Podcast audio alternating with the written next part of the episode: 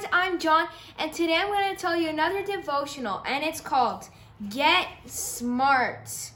And today's verse is in 1 Kings chapter 10, verses 23 to 24. King Solomon became richer and wiser than any other king on earth. People from every nation came to consult him and to hear the wisdom God had given him. King Solomon was a very wise man. He was a son of King David, his father. That was his father.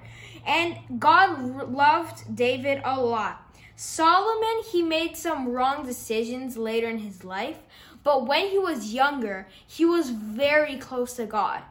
And Solomon asked God for wisdom. So God gifted Solomon, Solomon um with knowledgeable and wise. So Solomon was the mo- the wisest person on earth.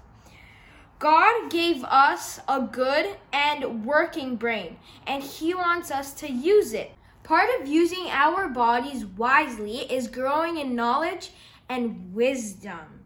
It pleases God to see us studying and using our brains a lot, like studying at school, at home. It pleases God to see us doing that. And um our bodies they're also like temples. They're temples of the Holy Spirit.